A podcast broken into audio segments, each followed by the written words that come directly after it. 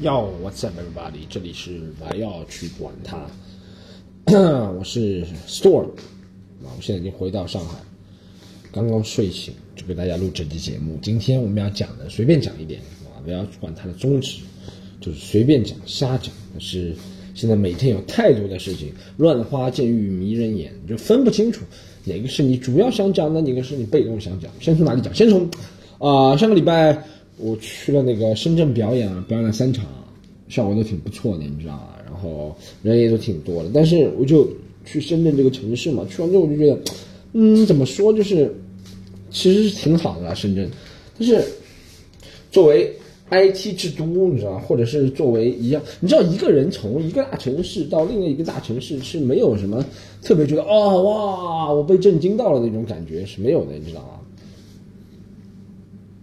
所以我去看了一下深圳比较有特色的东西，比如说那个海洋世界叫蛇口，我去了蛇口才知道原来蛇头。我到了深圳一个叫蛇口的地方，大家可以查一下，是以前别人偷渡专门去香港的一个港口，但它离香港还是要从，比如他到香港屯门还是要，比如说坐船啊，坐个半小时一小时的那种，你知道吗？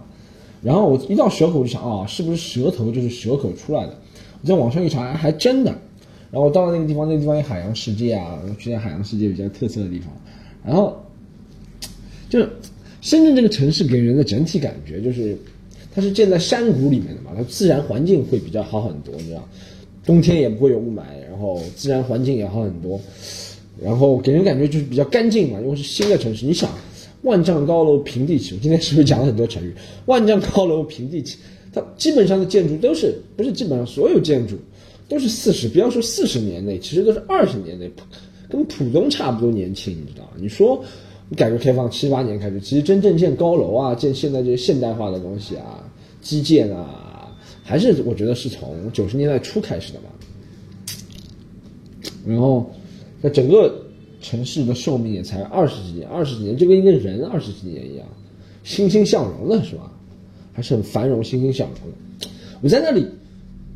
一是感觉到，二是呃，其实二是感觉到哇，上海好像是唯一一个可以室唯一一个室内禁止抽烟的，其他地方室内都可以抽烟的，很正常。上次我讲过了，我去武汉室内，我现在看到是别人室内抽烟，我就不习惯这样。虽然我很少很少会抽烟，我不是我完全不抽烟，我很少很少会抽烟，但室内抽烟这个我就真受不了。去 KTV 也抽烟，然后饭店也抽烟，我就会不自觉的，我觉得这就是变成什么人。老百姓变成什么那种裁决人了，我就会不自觉的，别人看到别人抽烟，我会打断别人说：“哎，你干嘛？”我用手伸过去，你知道吧？哎，你干嘛？这里不能抽烟哦！我才想到，哦，这里不是上海，我侵犯了别人的权利，然后再把那个香烟给别人放回去，你知道吗？哎，不，这里不能抽烟，你在干嘛？那谁说这里能抽烟啊？不不不不不不，这深圳这个城市比较好的地方嘛，深圳这个城市环境比较好。然后其实就，其实就环境，其实就环境比较好，是吧？交通交通其实也还不错了，交通还不错，不算特别堵，啊，真的不算特别堵。他们说是因为大部分人口都不住在市中心，是吧？市中心是哪几个区啊？罗湖、南山也算市区，是吧？关内嘛，他们以前说的，大多数人都不住在关内，导致了这个城市不是特别堵。我深圳有一个特点，大家知道吗？这个城市就是叫做，呃，这个城市叫什么？对，中国硅谷，中国硅谷。对，毕竟有腾讯的地方什么都有嘛。啊，硅谷所有企业腾讯都能模仿，是吧？呃，那不开玩笑，其实奇迹挺多，TCL 啊，腾讯啊，很多大疆啊，你知道那个那个连那个比亚迪都深圳的，啊，你没想到。其实每个地方都挺支持自己的本土汽车的，你想去深圳出租车大多都是比亚迪是吧？电动的，然后去北京的话大多都是北京现代的出租车，然后去江苏的话大多都是江苏那个之前苏州有个品牌叫什么我忘了，纳威捷啊好像是什么，还挺好看的。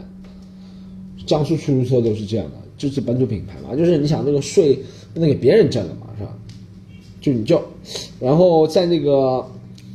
上海都是大众是吧？上汽大众的车，这就是那个上海有两个了，一个上汽大众，一个上汽通用，这就是上汽通用公关没有做好，一直没有打进这个出租车行业。出租车行业这个其实是跟引导有关的嘛，你别一个什么价格啊或者怎么样，其实一直没有做好。出租行业这个车报废率又高，然后车又多，一直没有做好这个。但其实还是支持本土行业，一般都会支持本土行业的。所以到深圳的话，大多都是比亚迪，其实挺好的电动出租车。他们说一天可能充一下电吧，就那也不错啊，一天充一下电是吧？哦，出租车开三百多公里，他就可能远的不去了嘛，或者还是深圳这个城市比较小，在上海出租车一天开一千公里啊，差不多，是吧？那一天一千公里，对，一年开三十万公里嘛，一天就一千公里左右嘛。它这出电动的三三三百多公里就要充电了，是怎么样？开到一半，然后跟那个 乘客说：“你带拖线板了吗？你没带，我们建议我们现在去买一个嘛。”都是电动的出电动的出租车，就比较安静嘛，然后坐着其实也挺舒服的，比较安静，坐着挺舒服，就是续航能力稍微差一点，是吧？便宜也挺便宜的，十块钱才要，电动的，没有，而且没有燃油附加费，你知道吗？那讲到中国硅谷，还要不不得不讲一件，我在那里看到了比较神奇的一个，在那里看到了一个广告，至今记忆犹新啊！这个广告，至今记忆犹新。这广告是这么说，这是讲一个科技科技城市，总要做一些科技广告，是吧？我在深圳看到印象最深的科技广告是这样：我在吃饭，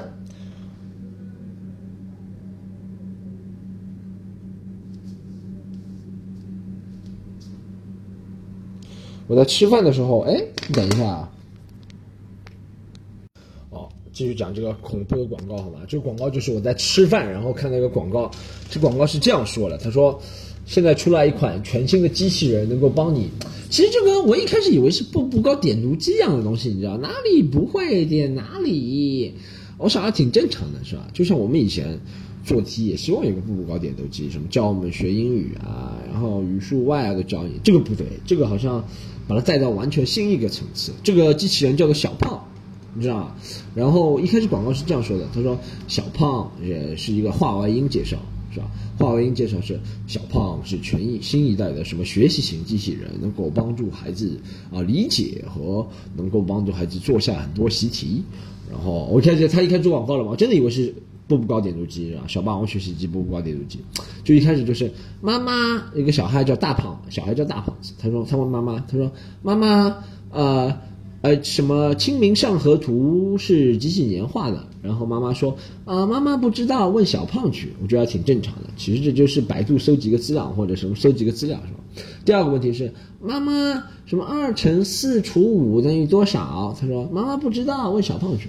哎，我觉得这妈妈是不是弱智？这都不知道。啊，他说第三个，反正就三个科学的问题嘛。第三个好像是问什么？很简单的一个物理题吧，什么啊，派等于什么什么什么 g 等于多少，重力等于多少？他说妈妈不知道，问小胖去是吧？啊，三个，我觉得这简单了，这就没什么特色了嘛。后来没想到这个画风一变，这广告画风一变，变了，突然就感觉你就感觉呃，阴谋论的东西，你知道吗？画风一变，后面变成什么？后面就是变成他问，他们说你不仅可以问学习上的事情，可以问妈妈。还有生活的上的事情可以问爸爸，啊，就是问爸爸生活上事情也可以问小胖，你知道吗？我觉得这什么家庭啊，都不照顾自己小孩，让一个机器人管，你懂吗？抖音怎么经常发这些莫名其妙的嘛短信给我？好烦啊！不可以，哎，这不可以退订了。你看啊，抖音发的是。学生专属抖音校园卡领取通知，零元领卡，谁告诉你我是学生？零元领卡包邮到家，内含五十元话费，九月底前免月租。这哦，这应该不是抖音发的，就是幺零零八六，怪不得不能退。想全国不流不限不享享全国流量不限流，点击链接使领卡。如果您不是九五后，更多卡号可回复 ZT 获取。中国移动掌上营业厅 APP 下载链接进入。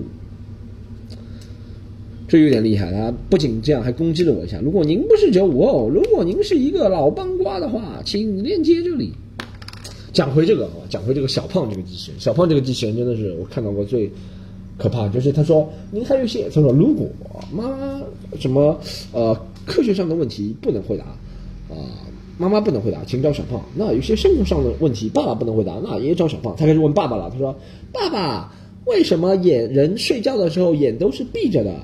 他说啊，爸爸不知道。那个爸爸说爸爸不知道，哦，去问小胖。好，他说第二个问题，他说爸爸为什么人每天都要喝水？他说爸爸不知道，去问小胖。爸，哈哈，这个我在想到这个家庭教育方式真是，呵呵他爸爸什么都不知道是吧？爸爸不知道，请问小胖，这挺好，这挺适合黑人父父亲的，不知道。这你太这是自己亲生儿子啊！这叔叔不知道，请问小胖啊，也正常是吧？自己儿子他问我爸爸为什么要喝水，我不知道，爸爸不知道，请问小胖，然后小胖说你不要喝水，每天喝雪碧就可以了。孩子说哦，我每天要学喝雪碧，爸爸，因为小胖说不能喝水。好，第三个问题最诡异的问题来了，他说爸爸，我是怎么生出来的？然后那个爸爸说爸爸不知道，只有小胖。真的，我完全没有开玩笑，我在想。哇，这个是怎么回事？这做广告也有点常识。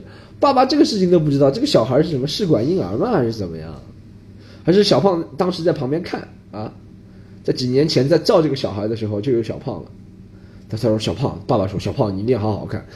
以后我不记得了我是怎么生这个小孩的，你一定好好看我跟老婆在干什么啊？我们怎么生出这个小孩的？一定要看啊！因为几年后我有可能不记得，我的孩子要问你我是哪里来的，你一定要告诉他，好吗？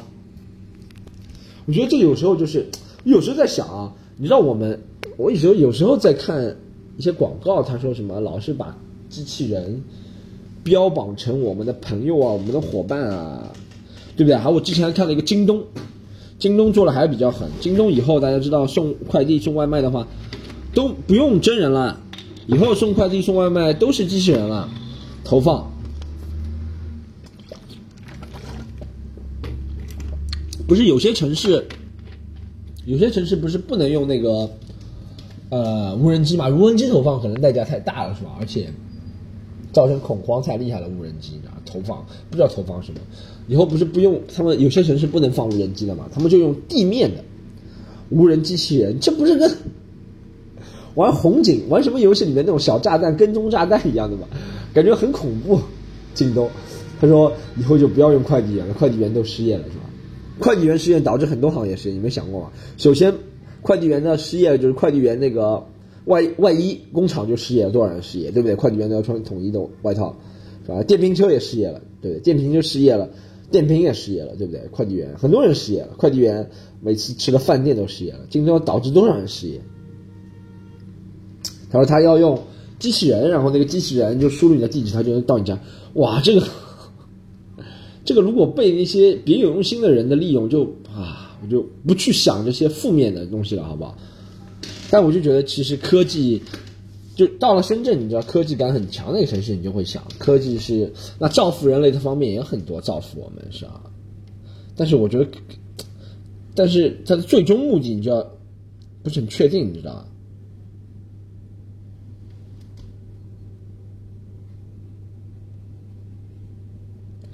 最终目的就会讲啊，他到底是造福人类，还是他到底是造福我们的，还是不造福我们的啊？他到底是怎么样？这就是科技给人带来的。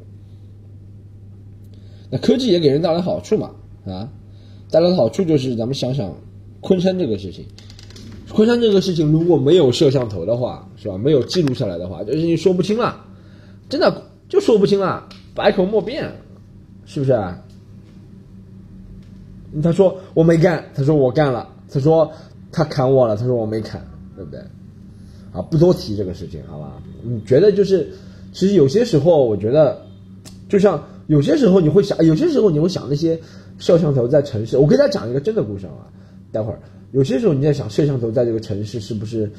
隐就是天网，或者是怎么隐，就是你的隐私都没了。但有时候你想想，很多其实这些东西就看你怎么权衡了。看其实看用的人是不是别有用心了。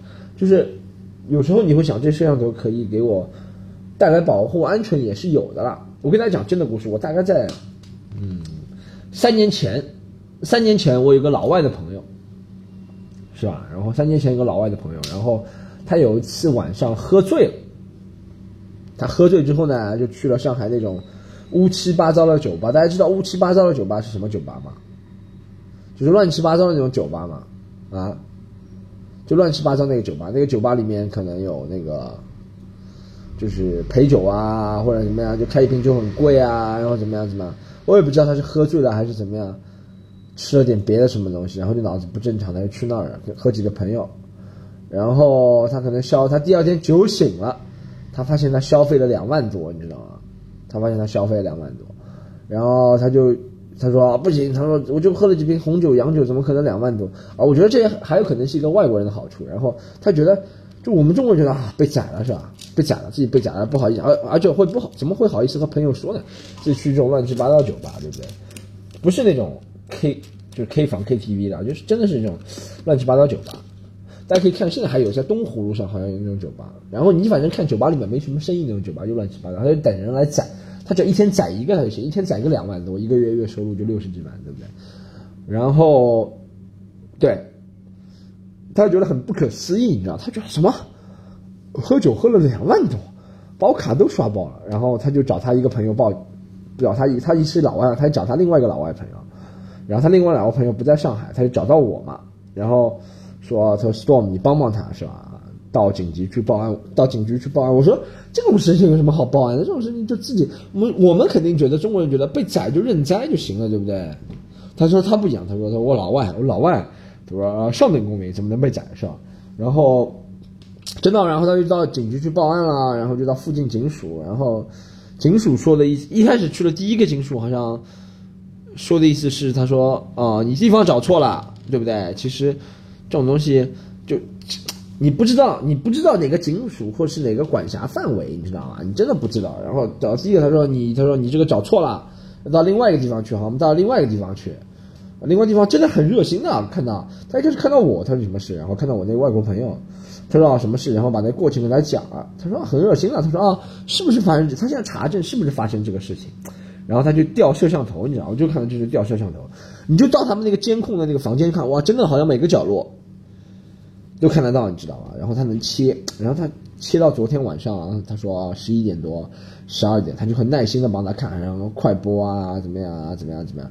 哎，你看他真的找到了他进那个酒吧的那个图像证据，然后跟他说好好好，他说那你明天回来，今天好像太晚了，我们人力不够，明天回来我们帮去帮你要回来。哎，真的，明天我没去，他就自己去了，真的，他跟我说，他就到那个酒那个两个警察就到酒吧跟他说了，他说。跟他酒跟他到酒吧，然后跟那酒吧的老板交涉说：“你看这个好像你们这个酒卖这个价钱，是不是宰人了，或者怎么样？怎么样？怎么样？怎么样？是吧？”好，那酒吧老板也没有学天安社大哥，也真的挺好的，就还给他了。我觉得一切怎么可能这么和谐，是吧？怎么不可思议？如果一是你没有，一是没有这个摄像头这个证据上，他说啊我没有，我没有，不是我不是我，他没有进来。说二，如果他不是一个外国人的身份，肯定觉得啊，他肯定觉得。大家有没有在那个我？你知道我以前买一个手机的时候，是吧？那个手机买完之后，屏幕好像很快就碎了，或者怎么样？反正那个他们手机商家是说我弄的，我说是他们弄的，我说有三包，后来就叫警察了嘛。警察过来一句话就是：这个做买卖这个东西很正常的，有好有坏，这个自己兜着嘛就好了，对吧？然后就走了，是吧？我在想，如果不是一个外国人的身份，就。再加上摄像头，其实摄像头没什么大用了。我这里主要是想突出他是一个外国人的身份，就真的他如果是一个外国人身份，就好办事情很多，你知道就会很宽容。宽容，宽容是张信哲的一首歌。我看一下，我前几天还在想什么东西啊？对，哎，耶啊，That's it，不想再讲了。今天好像。刚刚睡醒，头脑转的比较慢，还是怎么样，是吧？然后这集就讲二十分钟，下周补，好吧？然后不是真的，下周补，下周二补。哦，下周讲点劲爆，没有，你知道为什么吗？就想吐槽的一些东西，一看看都不能吐槽，你知道吗？然后我也会，我要开个新的节目了。我觉得不要去管他这个节目已经到头了，已经被盯上了。我不想让我好像有这些点击量一下都被下架，你知道？我想开一个新的，叫就要去管它，嗯，都要去管它，然后加一些能够劲爆的，大家给我点时间思考一下，该不该再像以前那种风格聊啊，或者怎么样，你知道吗？因为还是还是怎么样，大家给我出个好的风格，有人给我留言出个好的风格嘛？就我不想，我想还是保持以前那种，也不是大家留言了，就是还是想以前那种。什么样子的话题啊，辛辣都敢聊，你知道？但你就是被下了之后，你就觉得啊，太多人知道这是你 Storm 的电台啊，哇，行啊。哎，给大家推荐看一个东西，其实挺好看的，看了一个呃格里芬和 Jeff Ross 一个吐槽大战，挺好看的，大家可以上网搜一下。可以上 YouTube 啊，或者可以上那个微博上搜一下 Max Payne，好像翻译的，是啊，格里芬和哎哎，讲到这个，我刚刚看了，我觉得你想一个格里芬一个运动员，哎，运动员口条好的不多的，你知道吗？但是美国中国运动员口条好的不多的，姚明已经算口条很好了，就是能够在大会上致辞啊，或者发言啊，或者怎么样，就不吃字，你知道吗？舌头不打结或者怎么样，对不对？在中国运动员已经算不错了，然后你看其他运动员只会说，尤其是足球运动员，我觉得，除了是退役之后变成解说员的，就是在足球运动员岗位上的啊，我这个椅子往后滑，就在足球运动员岗位上的，我觉得还有可能是采访他们时他们太累了或者太喘了，只能说啊，我们这场我们这场球啊啊完成了教练所布置的啊啊三五二的啊紧逼啊。不错，踢得好，教练踢得好，对不对？你看他们有些人退役之后，刘越大家知道吗？以前在上海一直解说了，还有一些在徐阳，好像在那个中央电视台一直解说了，还不错。其他球员还是口条不怎么样，还普通话不怎么样，是吧？但国外运动员真的口条好的挺挺多的。你看格里芬能，因为口条好，不仅能讲话，你知道，格里芬能参加吐槽对战，面对面大家可以看一下格里芬，格里芬大家知道啊。快船队那个，他能参加吐槽对战，就说明他不仅口条讲话清楚，这是第一点。讲话里面还有幽默感，虽然是别人给他写的，但他能讲出幽默感也是不容易的，你知道吗？就大家不要觉得，这虽然肯定是不赞成讲别人的段子，但是这是一个节目，肯定要讲别人段子，而且他是个运动员，是吧？但是能够讲别人段子，讲的幽默已经是不容易了。然后之前还看了一个美国什么运动界的。啊，颁奖典礼叫大家可以看 ESPY，是吧？是 E S 跟 Sports 什么 Person of the 哦 Excellence，Excellence of Sports Persons of the Year，对 ESPY。然后啊，主持人是以前主持人都是娱乐明星，后来好像遭到运动员反对，他们说我们也可以主持，是吧？运动员的晚会叫运动员，然后后面就不用。娱乐明星好像二零一七年是用啊佩顿曼宁，大家知道吗？这以前丹佛野马队 N F L 的一个四分卫，没想到他几个笑话真的是特别牛逼啊！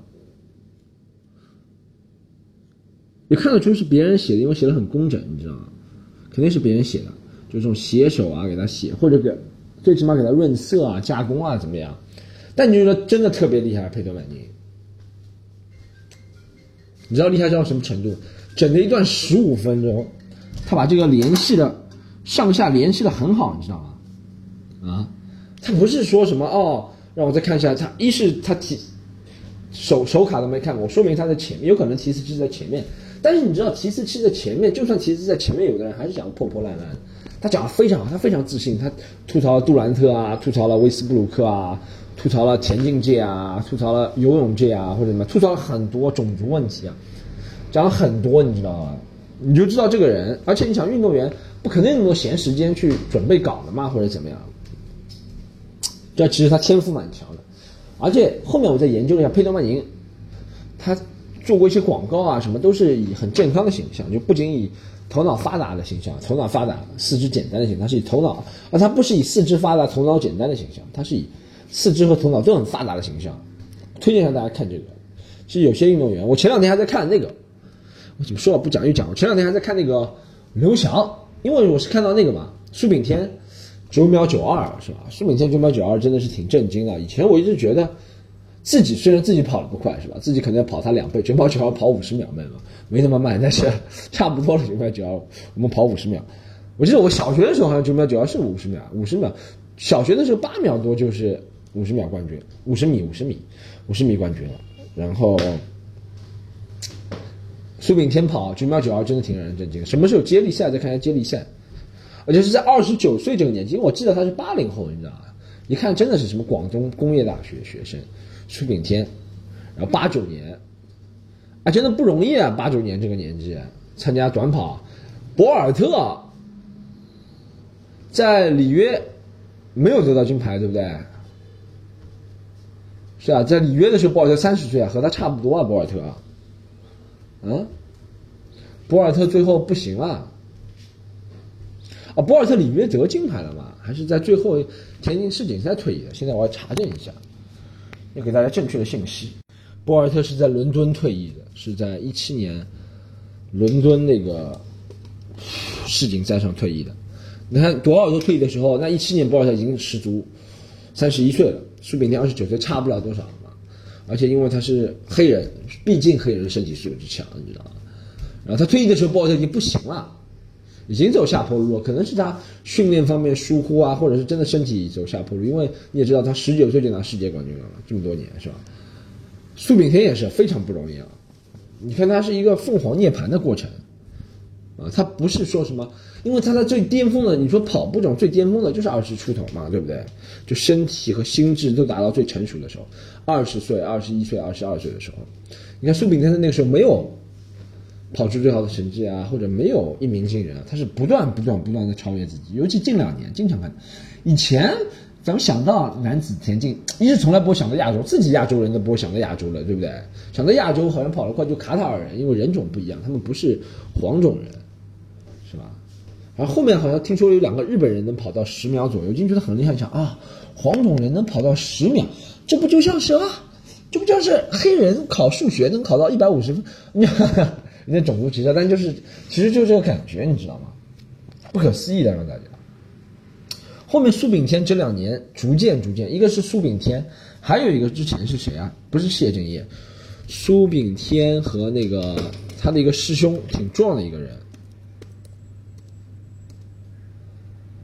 呃，我看一下啊，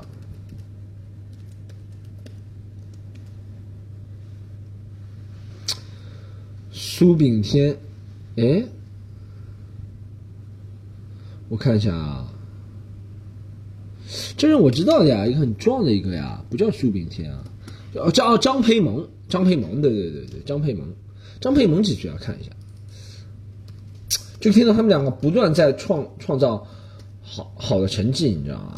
苏炳添和张培萌，那时候一直听他们接近十秒，张接近十秒，接近十秒了，一直听他们接近十秒了，你知道吗？后来真的好像张培萌先突破十秒了，然后苏炳添紧再接再厉又突破十秒了。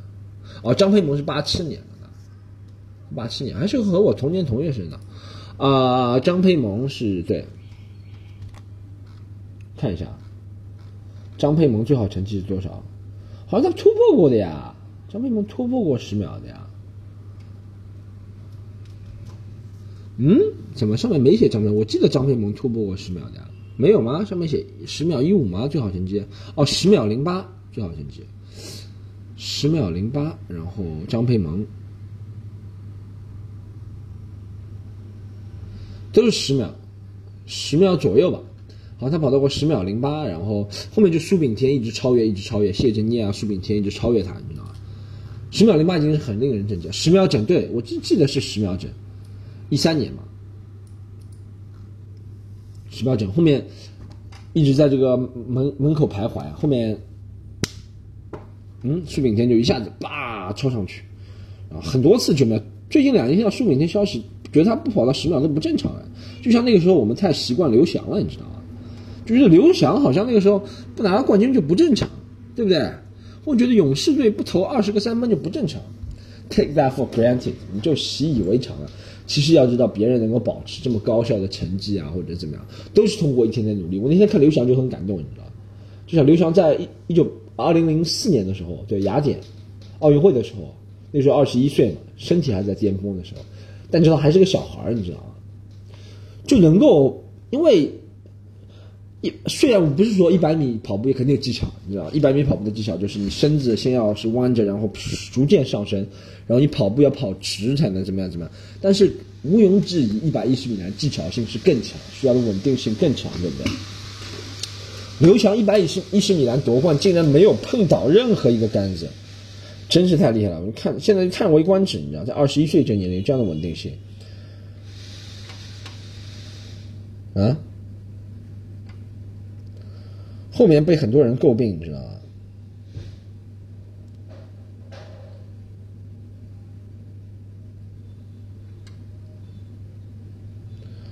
后面那个。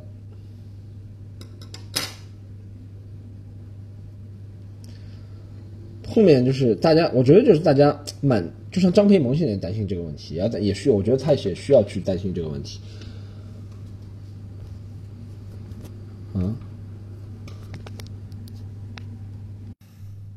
苏炳添也要面临这样问题，就是国人不是国人啊，其实跟国人不一样，每个人都是这样。菲尔普斯掉下神坛的时候，大家也在谴责他。其实怎么样呢？就说什么我们培养你培养个屁，是吧？你自己都培养不好，你还培养国家运动员了？我觉得其实就不要对他们要求太高了。要知道，其实已经做了很大的突破了，曾经是吧？不管是刘翔十二秒八八那个记录，虽然后面被人破了，是吧？但是你知道已经做了很大的努力，很大突破了。他们是那些，就他们个人的那些努力，是你是我们很多普通人达不到。你说你能够，他们你说说到底这也是他们的工作，跑步就是他们的工作，职业运动员，对不对？你说我们的工作是在电脑前，或者是怎么样怎么样怎么？样？你能做到十六小时高强度吗？每天每天风里来雨里去做不到啊！我看到刘翔那个是很感动的，你知道过了这么多年才觉得他真厉害，稳定性这么好，在众多世界高手面前，我们不说其他人种了，那确实黄种人在这个方面确实是有劣势的嘛。我还看了一个什么关于 Jeremy Lin 的事情，林书豪啊、姚明的都是这样。在运动领域能够站足跟的亚洲人是真不多。然后，训，你知道，就是还有一个问题，就是亚洲人在运动领域站足跟了之后，迅速会被人质疑，你知道吗？就觉得哦，你可能是昙花一现。就如果你不行了，他就觉得哦，你终于不行了，或者怎么样怎么样。因为他们就不希望你行，你知道吗？你不行了，你就觉得哦，你就是一个亚洲人，就是一个普通的亚洲人啊。你不行了，就是一个普通的亚洲人，运气用完了或者怎么样？你以前用禁药啊，或者怎么样？可能是有这种案例啊，但我觉得有些运动员，像林书豪啊，或者是姚明啊这种运动员，其实就真的挺值得人敬佩。刘翔啊这些，有时候以前我们自己也会对这些人比较苛刻，对不对？觉得他是应该的。你我们交税纳税人培养你运动员，就应该拿冠军。下水多少运动员，属于多少人拿冠军到最后，对不对？所以说，你知道吗？好，今天就讲到这里，最后在一个苏炳添的话题当中过去了，好吧？下周继续喷，不要去管它了，要持续关注喜马拉雅还有各个平台，好不好？然后 Storm 区单口喜剧给我留言，大家想听什么，想问什么问题都可以给我留言。好，就这样，拜拜。